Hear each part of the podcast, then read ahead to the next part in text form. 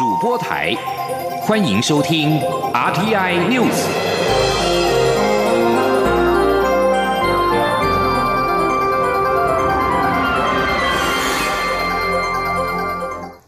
各位好，我是李自立，欢迎收听这一节央广主播台提供给您的 RTI News。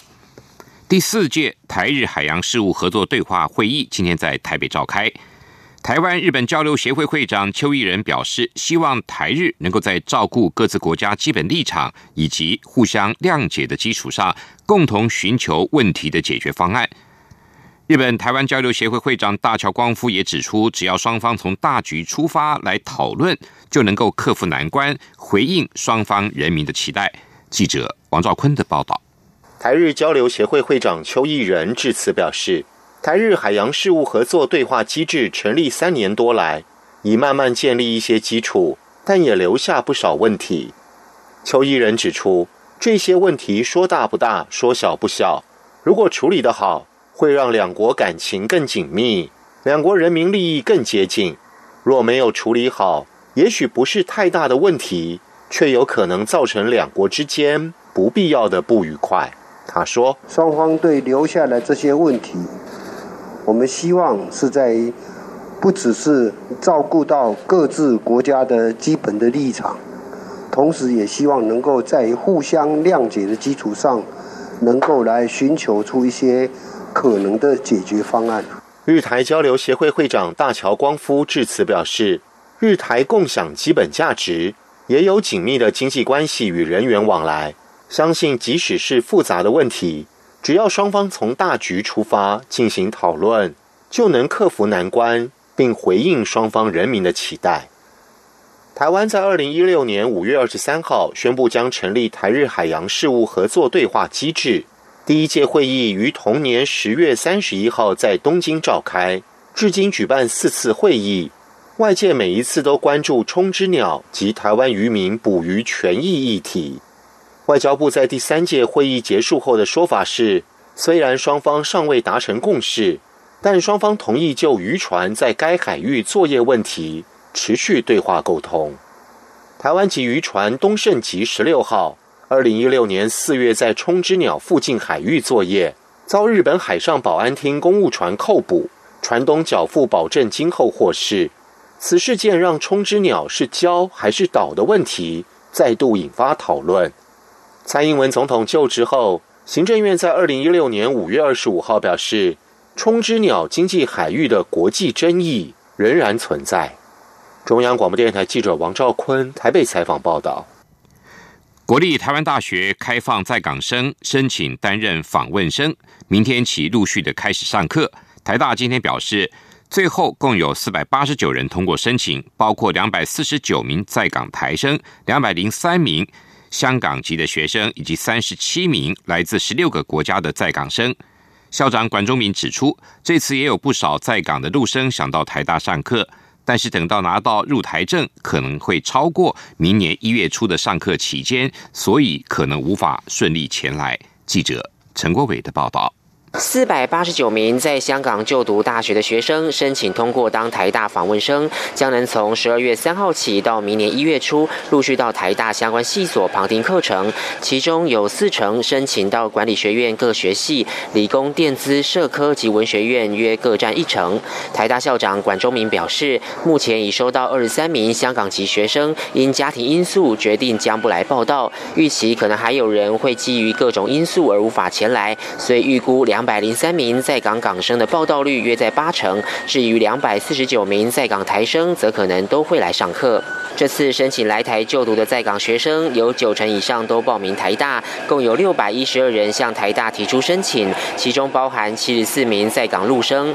管中明指出，陆生不同于其他地区的学生，需要申请到陆台证才能来台上课，所以按照申请时程看来，将无法如期上课。过去台湾办这些陆台证手续的时间，他们肯定赶不上我们这学期，所以就建议他们不要来，因为我们办完了，我们学期也结束了，所以目前所有的数。字都不包括陆生，但是我要说明，不是我们不欢迎啊，不是说我们刻意排掉陆生，纯粹就是因为陆台生的关系。台大也透露，有海外学者透过台大老师表示，愿意筹措一些资金，协助有需要的在港生，相关金额不便说明，但将专款专用。另一方面，台大心府人力充足，如果在港生有心理咨商需求，都可以随时向老师们提出。管中敏也重申，这次虽然有三四百名在港生来台大上课，但打散到不同学院的不同班级，平均每班增加不到一人，所以不会排挤到原有学生的学习资源。而这些旁听生也要得到老师的同意才能进教室听课，而且不需要交作业或参加考试，所以也不会增加老师的负担。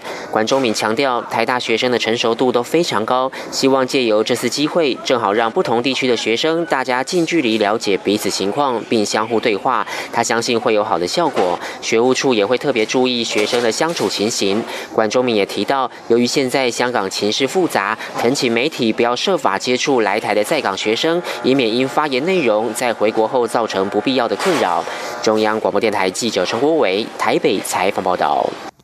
数百名原本在香港就读大学的学生，明天开始会陆续的到台湾大学当访问生，旁听各式的课程。对此，台大学生会会长涂俊清表示，台大学生会将关切学校如何安置这些学生，并协调校内的心辅中心，确保这群同学在可以读书之外，其他的生活需求也能获得照顾。媒体报道，行政院悄悄的启动了。劳动基准法的三修，对此，行政院副院长陈其迈今天受访指出，这是他第一次听到劳基法三修，行政院也没有这个规划。劳动部长许明春受访则表示，劳动部会持续的观察劳基法二修之后企业的适应状况。记者杨文军的报道。媒体报道，劳动部启动劳基法三修意见征询，包括经济部、国发会、交通部等单位都在广搜各方意见，预计明年三月会有方案出炉。不过，行政院副院长陈其迈二号出席国家职业安全卫生奖颁奖典礼前受访表示，这是他第一次听到劳基法三修，行政院也没有这个规划。他说：“我我想这是呃第一次听到说。”啊，所谓劳基法三修，好，那我也我们行政院也没有这个规划，啊，那我们相信说劳动部其实一直针对劳基法或者是相关的这个劳动的一个法规，随时都在啊检讨，啊，那假如有一些不合时宜的地方，不管是意见的反应，或者是怎么样去解决一些不管行政法规的一些啊修订或者是检讨，我们都随时在进行。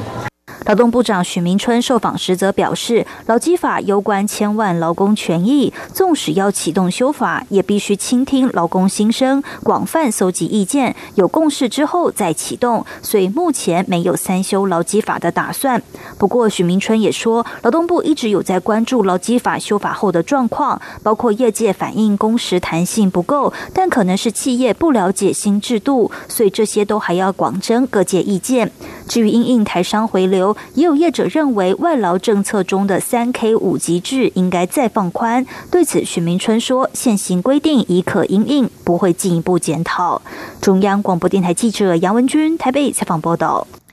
政府推动西南向政策已经三年多了，政府下阶段的重要工作之一就是协助中小企业争取新南向市场。全国中小企业总会理事长李玉佳今天建议政府必须有完整的配套方案，才能有效协助产业布局新南向。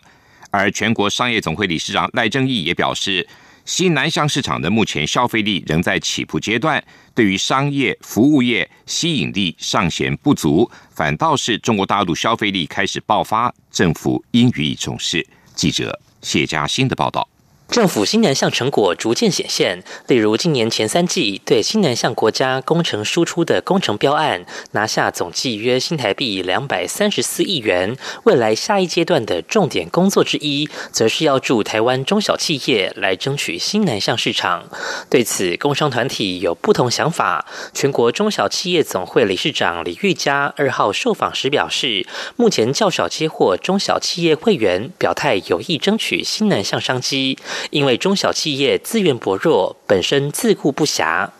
李玉佳指出，政府如要协助中小企业前进新南向，建议需有一套完整的配套措施，包括商情研析、投资标的与当地对接等，对中小企业才会具备吸引力。他说：“比如说，你觉得说印度哈 GDP 每一年都超过七万，这里是什么样的产业适合来这里做投资，还是有什么样的合作机会？那你把一些资讯。” pass 出来啊，那我们就知道说，哎，假如你有同样的产业，还是你可以去投资，可以去去合作的，那你你就有产地的一个消息。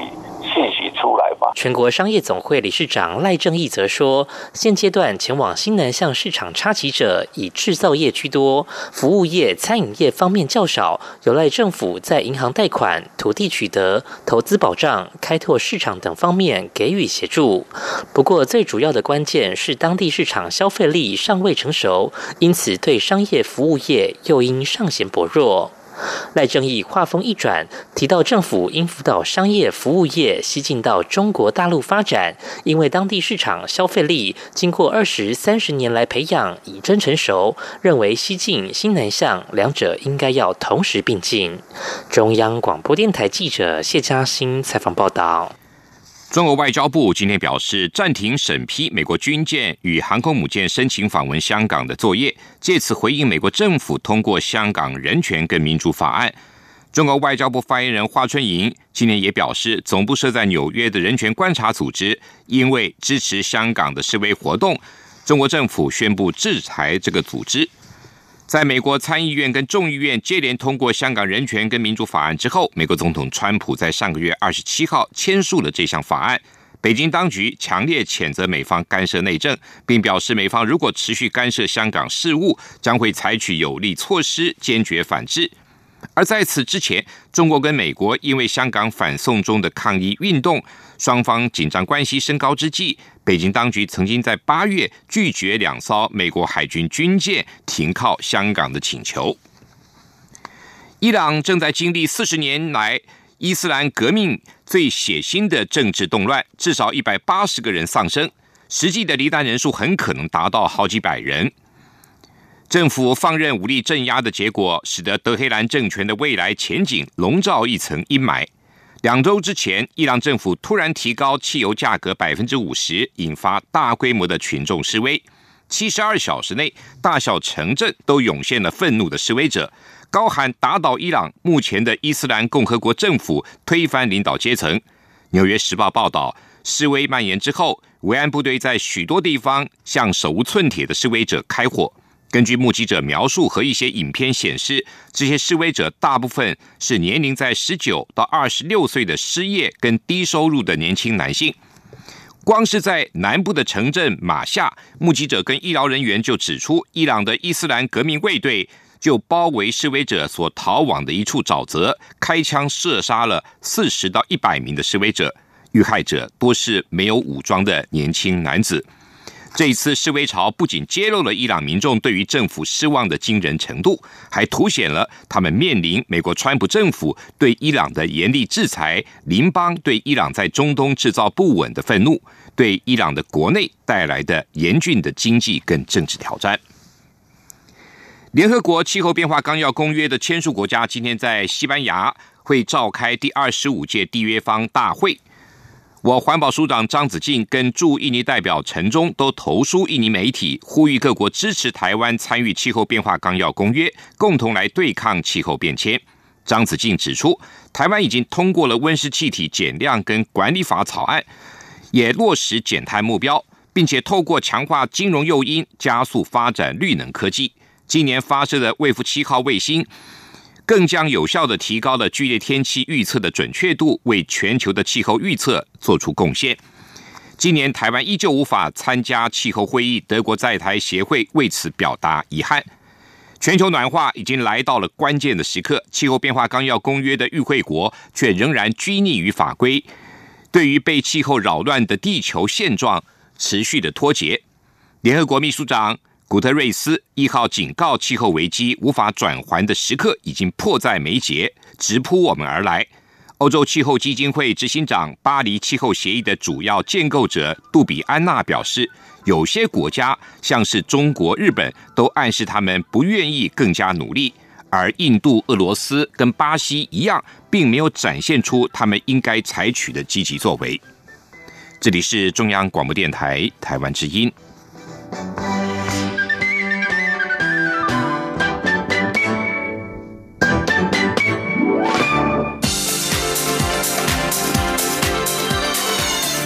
是中央广播电台台湾之音，欢迎继续收听新闻。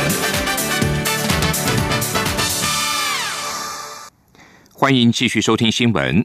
二零二零大选倒数四十天，蔡英文总统连任竞选办公室再推出了新的竞选歌曲，特别邀请灭火器制作曲目，要唱出年轻世代对于生养自己的父母亲跟台湾的土地的情感。竞选歌曲录制了片段，在今天曝曝光，但是歌名仍然保密。蔡办表示，灭火器将在明天晚上社群之夜人生冲一波的活动上，首度公开献唱，并且公布新歌歌名，将会让音粉抢先收听，大饱耳福。记者刘玉秋的报道。二零二零大选进入最后关头，力拼连任的蔡英文总统连任竞选办公室再推新的竞选歌曲录制片段，二号抢先曝光。有别于先前短基所创作的台湾队长 rap 曲风，而是走台语抒情摇滚路线，要唱出年轻世代对于生养自己的父母亲和台湾土地的情感。灭火器将在蔡英文总统的社群之夜人生冲一波的活动上，首度公开现场。并公布新歌歌名，金粉们将有机会大饱耳福。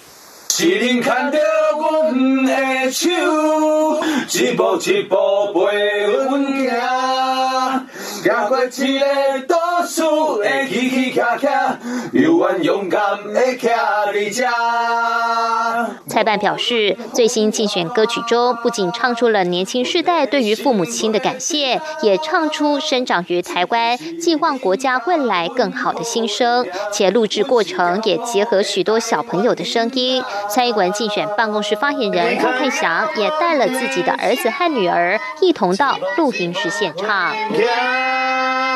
行过一个都市的起起恰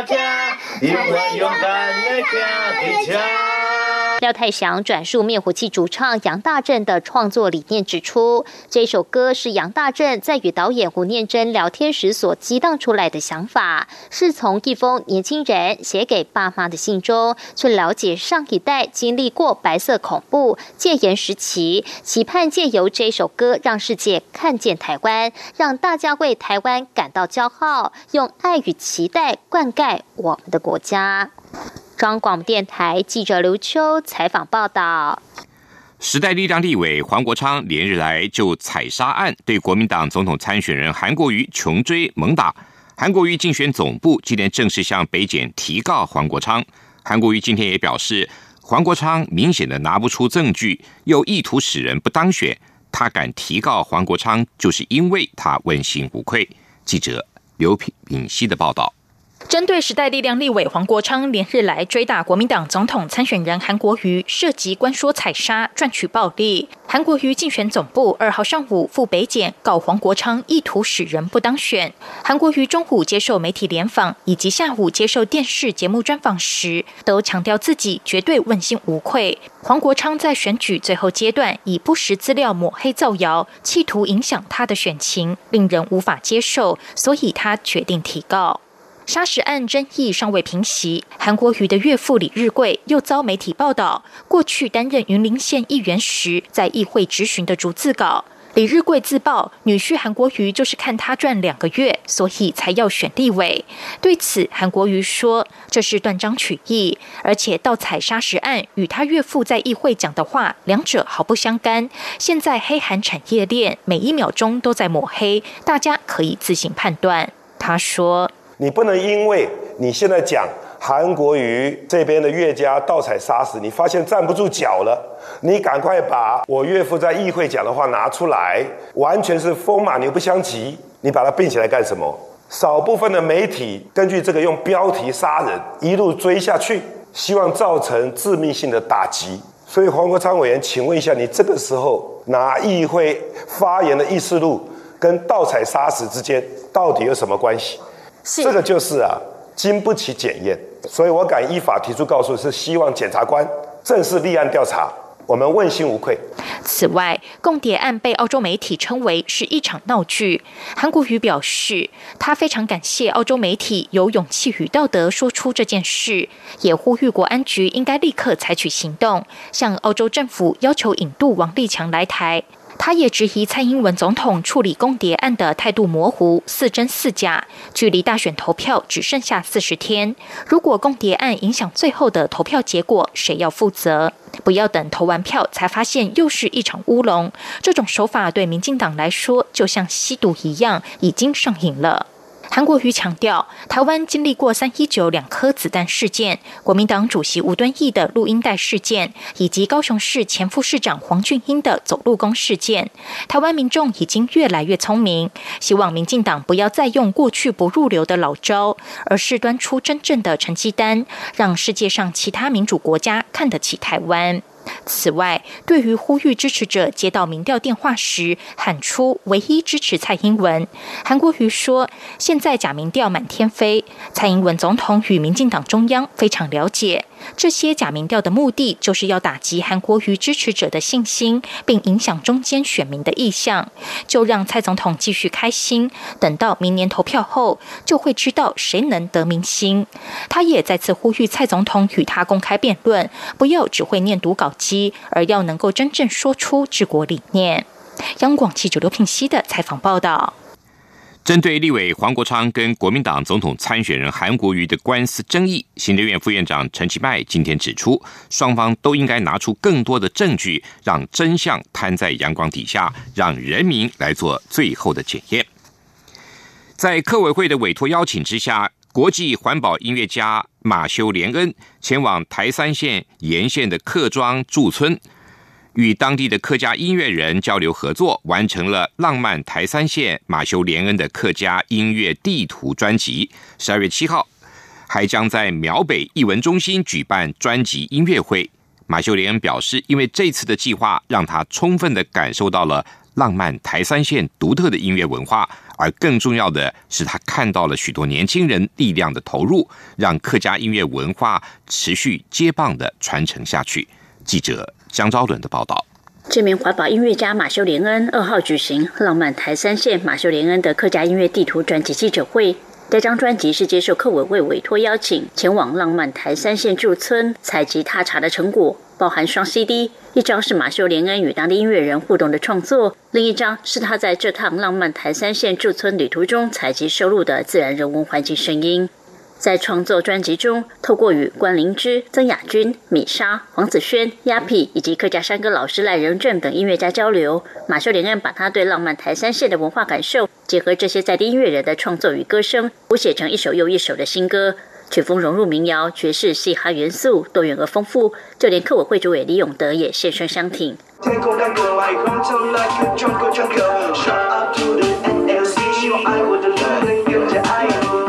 马修林恩说：“他最开心的就是能结交到当地许多很棒的客家音乐创作人，不只有老一辈传统音乐家，也有很多年轻人投入。就像专辑中《旋转之门》这首歌，最后加入一段火车声音，象征客家一代又一代音乐人接棒，将客家音乐列车持续开往下一站。”马修林恩说：“Culture is very important, and 音乐就是 the voice of the culture. So you know，通过音乐，通过文化的音乐，we can really 了解 more deeply。” What is so special and unique, different? 台三千的感觉，台三千的历史的文化的音乐是不一样，因为好多新的音乐家也也在创作他们自己的音乐，so it's it's always changing. 客委会主委李永德表示，浪漫台三线是蔡英文总统的重要政策。客委会邀请许多艺术家、音乐家、纪录片导演、作家到台三线驻村，希望透过艺术家新的手法，为传统客家文化注入新的视野。马秀莲恩就是计划里非常重要的一部分。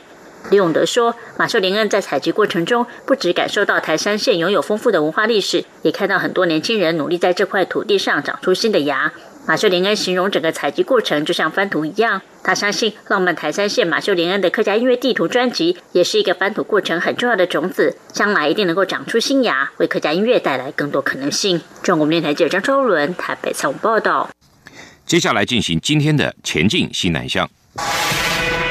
前进新南向。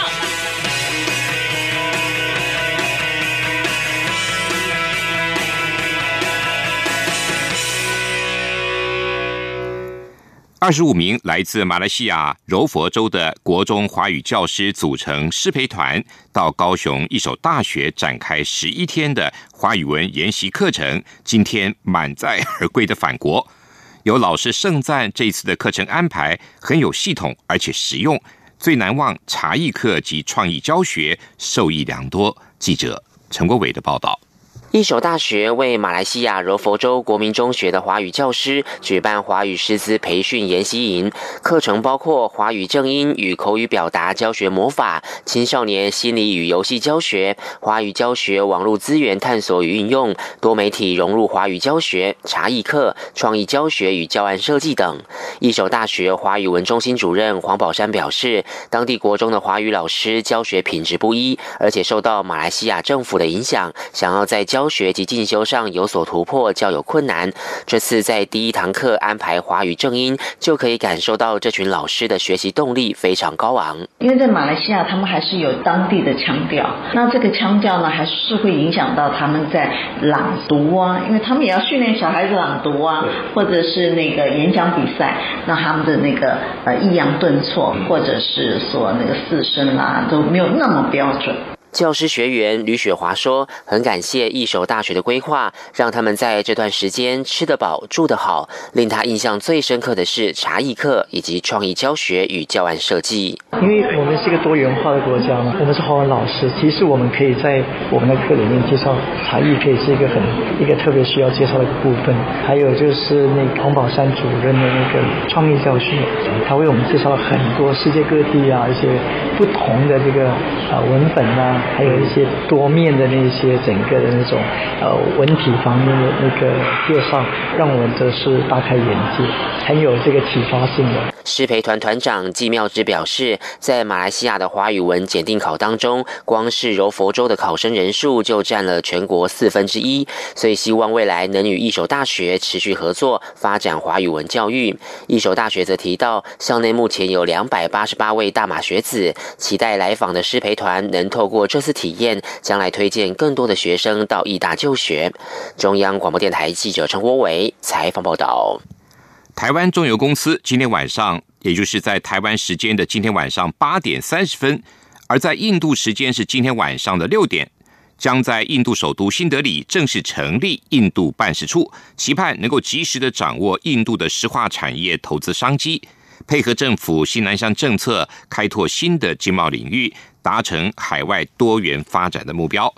中油公司指出，印度办事处设置于新德里，已经在九月十九号获得印度公司注册局核准成立，并派代表专责处理印度办事的业务，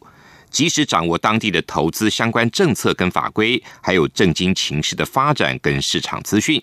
必利于投资案的推动跟寻求优惠措施，也将借地利之便跟当地的业者建立了互动关系，为中油公司在印度的业务。打下根基。大业大学烘焙及饮料调制学位学程助理教授张立功带领该校参旅管理学系大四学生冯素金等四个人前往汶莱跟马来西亚的中华中学示范珍珠奶茶、水果茶、杯子蛋糕。一方面让中学生们体验大业大学做中学的师徒制的教育，另一方面把台湾美食也推广到新南向国家。张立功表示，这次因应汶莱中华中学、梅里中华中学以及马来西亚的古晋中华第三中学举办大学体验营，特别邀请学生担任海外职工，一起前往汶莱、马来西亚示范教学。饮品方面，示范了台湾之光珍珠奶茶，还有台式水果茶，不止让中学生认识了台湾的美食，而这两个品相更是餐饮创业的热门选项。在点心方面，有已经取得法国费航迪奥等厨艺学校证书的冯素金同学示范杯子蛋糕。透过大学生携手中学生的教学活动，学生们能够学习如何把课堂所学实践到社会服务。而烘焙学成的学生大三生林文涛表示，能够参与海外服务，到不同的国家示范教学是一个很难得的机会，要考虑现场的器材、食材等情况，及时应变。而老师带大家去买食材，在民宿试煮，让他收获很。